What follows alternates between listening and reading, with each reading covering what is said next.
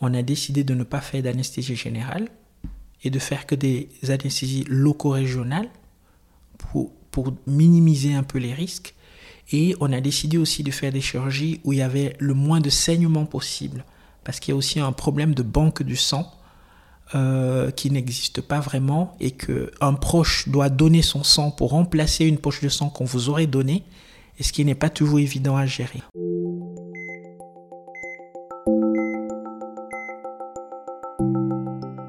On a tendance à l'imaginer un peu linéaire. On est, on vit, on meurt. Mais dans ce grand intervalle qu'on appelle la vie, le chemin n'a rien de rectiligne. On aime, on pleure, on trébuche, on se relève, on bifurque, on affronte, on rit, on apprend. Sur cette route sinueuse, notre seul véhicule, c'est lui, notre corps. Celui qui nous porte et nous déploie, celui qui nous permet des exploits, que ce soit de donner la vie ou de gravir l'Everest. Mais parfois, sa santé s'enraye et elle vacille. C'est alors que s'ouvrent une ou plusieurs parenthèses, entre lesquelles il va falloir l'écouter, comprendre les mots qui l'affaiblissent, les traiter ou apprendre à vivre avec, mais quoi qu'il arrive, un peu autrement que sans. Un sentier sinueux qui surgit au milieu de la route et sur lequel on vous emmène avec nous dans ce podcast. Que se passe-t-il quand la maladie, l'accident ou même des événements plus joyeux comme la naissance ouvrent une parenthèse dans nos vies? Ce podcast vous est proposé par Irs London, les cliniques Boisser et Cécile et le quotidien 24 heures. Nous voilà déjà en 2024, mais aussi à la fin de la seconde saison de notre podcast.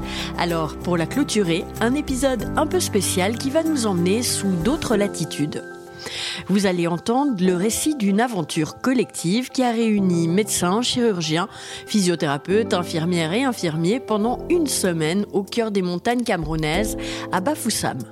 Leur mission, opérer une trentaine de patients et patientes atteints d'infections orthopédiques en collaboration avec l'équipe locale.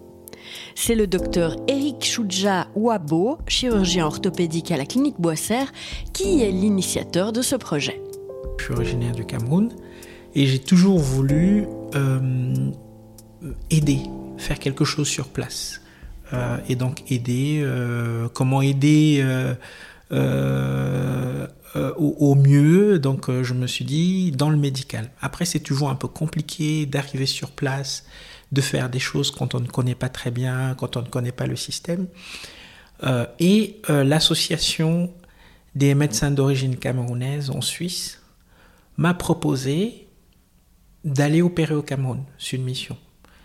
Et je lui ai dit, oui, très bien, mais on n'y va pas comme ça.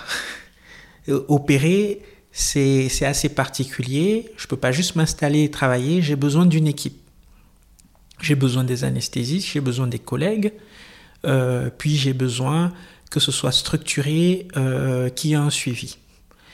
Donc, de fil en aiguille, j'en ai parlé à plusieurs collègues. Je me suis retrouvé avec six collègues chirurgiens, un anesthésiste. Et ensuite, on a formé une équipe d'instrumentistes qui étaient euh, intéressés, deux instrumentistes, deux infirmiers anesthésistes, deux physios, euh, euh, finalement 17 personnes.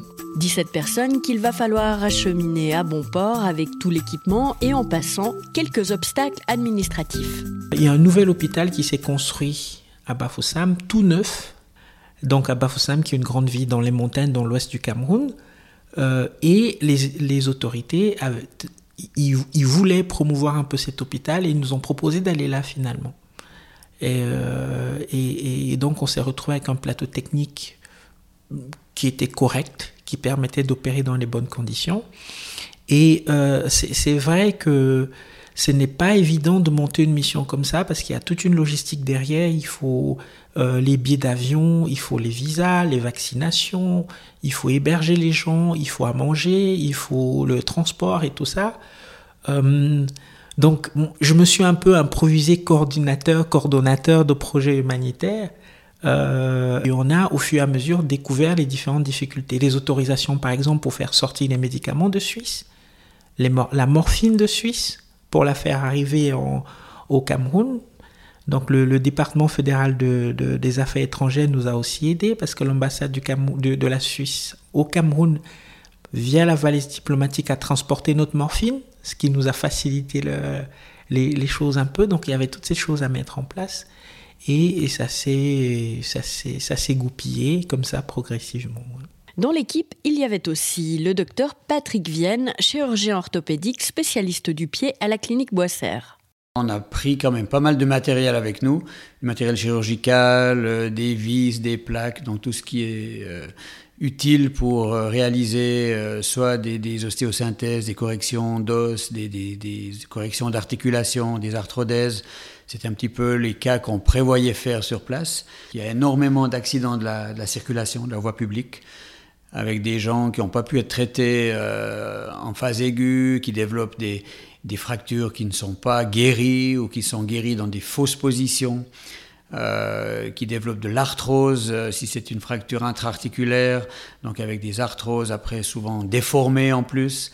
Donc si le traitement initial n'a pas été fait, euh, n'a pas pu être fait correctement, c'est sûr que les séquelles après sont plus difficiles à traiter aussi, mais c'est surtout des, séquelles d'accidents de la voie publique et puis aussi des déformations dues à des maladies infantiles. On a pas mal quand même de paralysie aussi encore chez des jeunes qui sont dues à des vaccinations par exemple, avec des lésions du nerf sciatique qui provoquent après euh, une paralysie partielle de la jambe avec des déformations euh, au niveau du pied et qui rendent la marche difficile. Donc c'est surtout ce, genre de pathologie qu'on a rencontré. La majeure partie des patients étaient assez jeunes et puis on avait quand même quelques patients, je dirais autour de 50, 60 ans comme ça. Alors là, plutôt avec des arthroses, euh, des séquelles de traumatismes anciens qui ont développé des arthroses, et puis comment c'est que l'arthrose, elle progresse avec le temps. Euh, c'est à partir de cet âge-là que ça devient vraiment symptomatique en fait. Dans cette mission, il fallait aussi définir qui pourrait bénéficier des chirurgies. Toute une logistique qui a commencé bien avant le départ.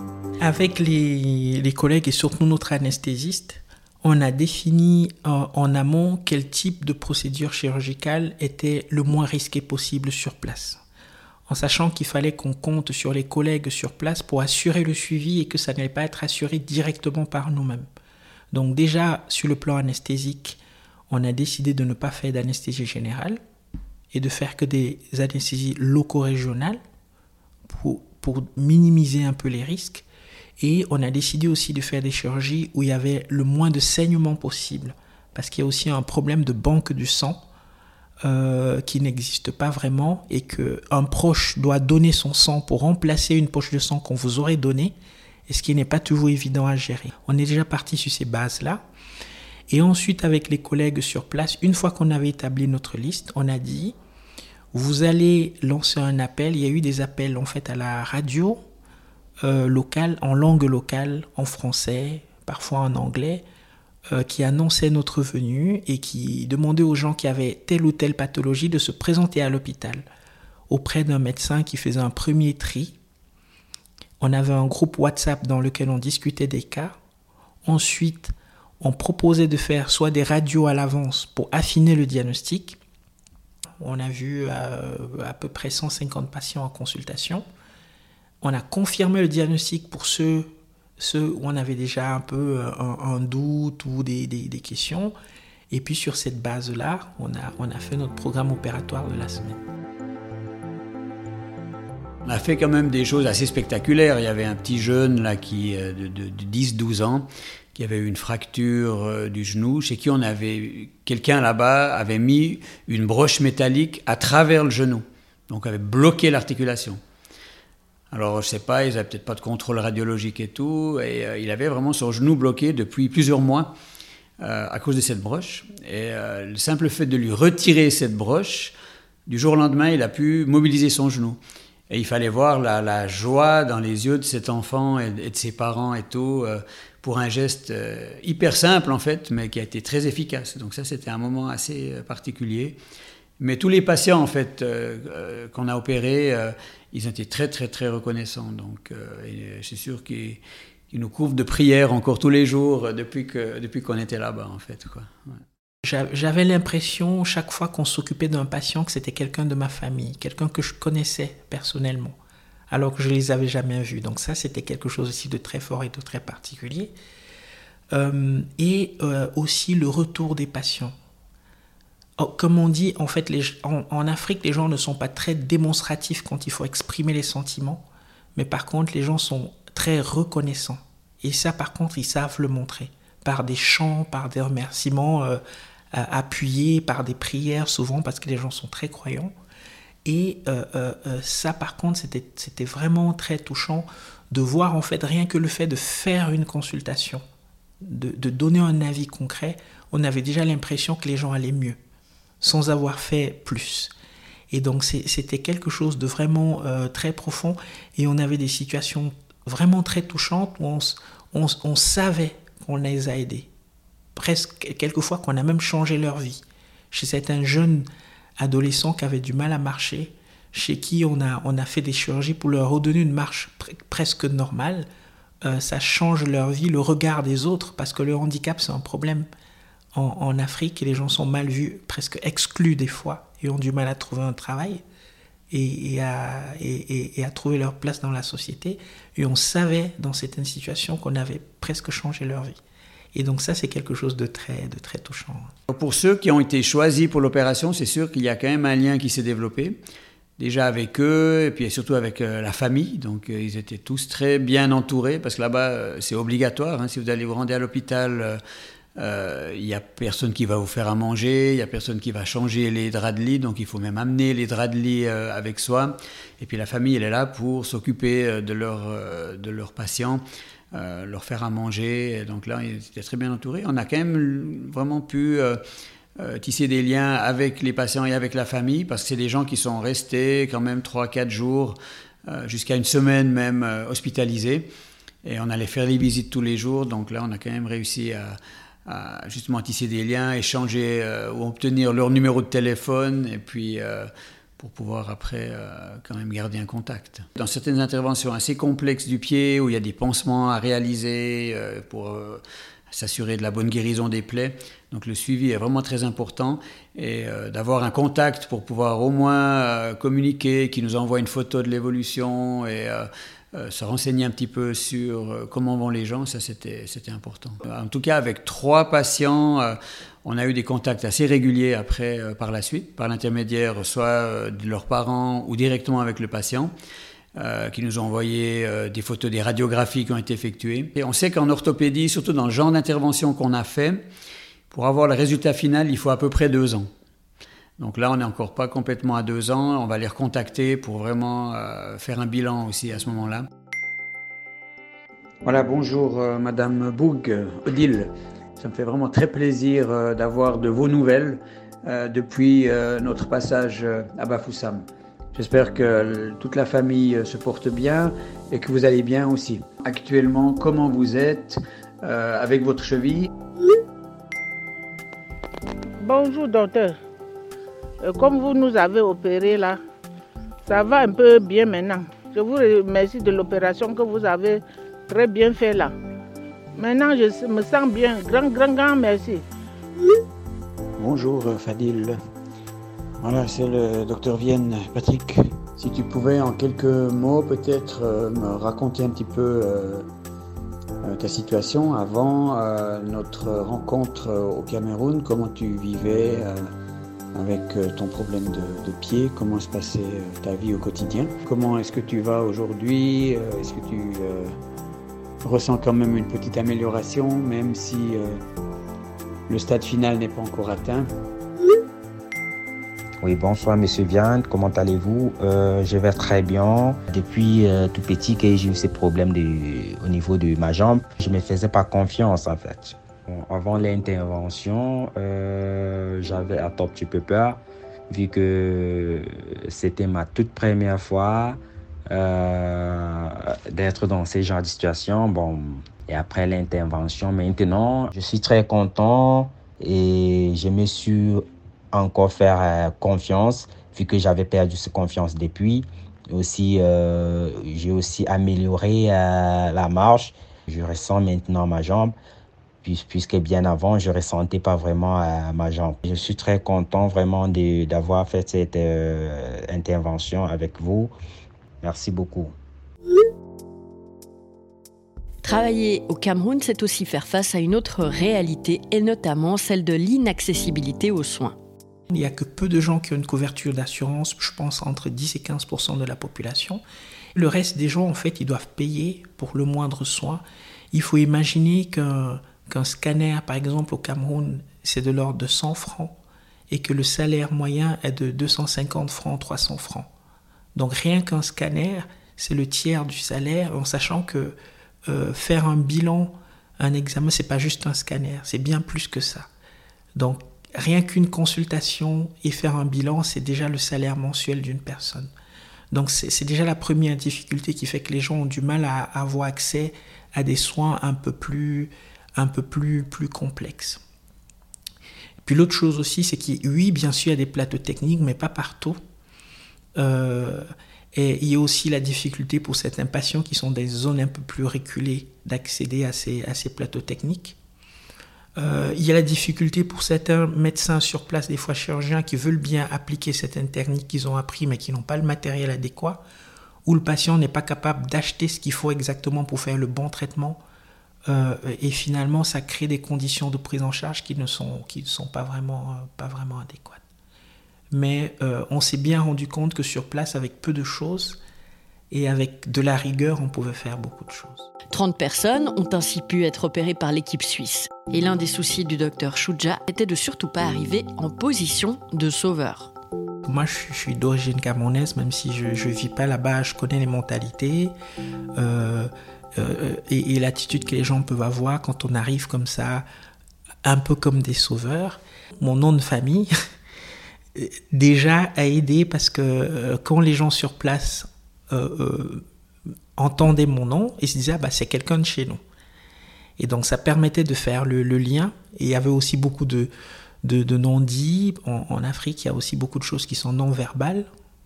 Ici en Europe, on est beaucoup plus dans la communication, on exprime les choses, on le dit.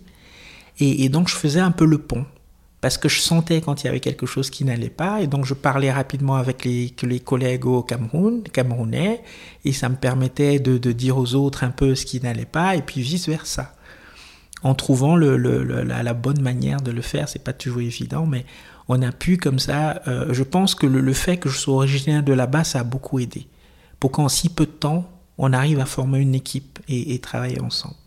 On est arrivé aussi avec le SwissMed, c'est-à-dire qu'on veut bien faire, on veut que les choses soient faites correctement, qu'il y ait par exemple dans le bloc opératoire une checklist opératoire, des procédures à respecter, une propreté qui est claire et, qui est connue de, nous tous. On n'a pas besoin de se parler pour travailler.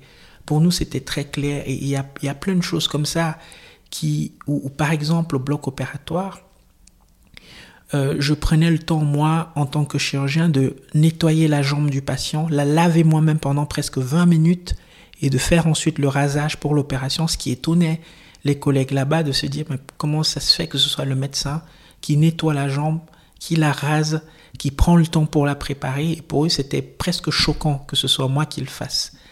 Euh, alors que moi, je ne le prenais pas comme ça. Ici, c'est comme ça. On prêche pas l'exemple. Le responsable, le chef, il doit montrer comment il faut faire. Euh, en tout cas, nous, c'est notre philosophie en chirurgie. On ne peut pas se plaindre si on n'a pas montré comment on voulait que les choses soient faites. Et il y avait ces, petites choses comme ça qui, créaient un peu de l'étonnement chez, euh, chez, nos collègues sur place. Je pense qu'il ne faut pas vouloir comparer les deux systèmes. Une fois qu'on est là-bas, ben, il faut essayer de s'adapter le mieux possible à ce qu'ils ont sur place. Et puis surtout, euh, les faire participer en fait. Pas être là et tout faire pour eux, mais essayer de les faire participer en tout cas chacun à son niveau, euh, à la mission. Donc euh, on avait des infirmières avec nous aussi, on avait des physiothérapeutes et on a, on a fait participer aussi les infirmières sur place, les physiothérapeutes qui étaient là, aux soins des patients après. Là, on a bien réussi, je pense. Tout le monde a été bien pris en compte et a bien participé aussi sur place. Mais une mission de ce type, c'est aussi et surtout une aventure humaine et son lot d'anecdotes parfois cocasses malgré toute notre préparation très très suisse, on s'est bien préparé, on avait fait nos valises, on avait tout, on avait nos autorisations, on avait nos vaccins, on était prêts. Euh, et comme vous savez en orthopédie, dans la plupart des situations, quand on opère des membres inférieurs, il faut utiliser des cannes. Mais on a pensé à tout sauf aux cannes. Donc on n'avait pas de cannes pour les patients et on s'est retrouvé très embêté quand on a commencé nos premières opérations. Sur le chemin de l'hôpital, on partait de notre hôtel le lendemain on a euh, vu des cannes auprès d'une mama qui vendait des cacahuètes dans le marché. Donc on s'est arrêté, on est allé vers elle, on lui a dit mais d'où viennent ces cannes? Elle nous a dit mais, mais moi j'en ai, mais j'ai aussi des copines dans le marché qui ont des cannes. Donc on s'est retrouvé, elle allait récolter toutes les cannes un peu de couleurs différentes, de tailles différentes dans le marché. Et on s'est retrouvé avec une trentaine de paires de cannes qu'on a payé à peu près 6 francs la paire de cannes. Ensuite, elles nous les ont nettoyées, lavées. On s'est retrouvé avec des cannes finalement de seconde main qui venaient d'Europe, qui arrivent en fait en Afrique dans des conteneurs dans lesquels il y a un tout et un tout venant des cannes et tout ce que vous voulez, et qui se retrouvent sur des marchés où on vend des cacahuètes, des bananes, euh, des avocats. Et, donc on s'est retrouvé finalement avec nos cannes qui ont aidé nos patients. Donc ça, c'est quelque chose que j'ai trouvé euh, assez, assez drôle euh, et, et marrant. Pour le docteur Vienne, c'est une expérience à poursuivre. On va essayer d'organiser différemment, justement, soit de faire venir quelqu'un avant ou d'aller peut-être un petit peu sur place déjà pour sélectionner les patients. Bah, ça, ça nous a pris quand même pas mal de temps et puis euh, je pense qu'on pourrait être un peu plus efficace de ce côté-là. Et puis surtout après, une fois qu'on a sélectionné les patients, s'il y a du matériel à apporter, on va être encore plus précis avec le matériel qu'on va pouvoir, euh, va prendre avec. Donc euh, on peut que s'améliorer encore, c'est sûr. Merci d'avoir écouté cet épisode d'Entre parenthèses. Et si vous avez aimé, n'oubliez pas de mettre 5 étoiles et un commentaire sur votre application d'écoute préférée pour donner de la visibilité à ce podcast. Et surtout, n'hésitez pas, partagez-le et parlez-en autour de vous. Et nous, on se retrouve après une petite pause hivernale au mois de mars.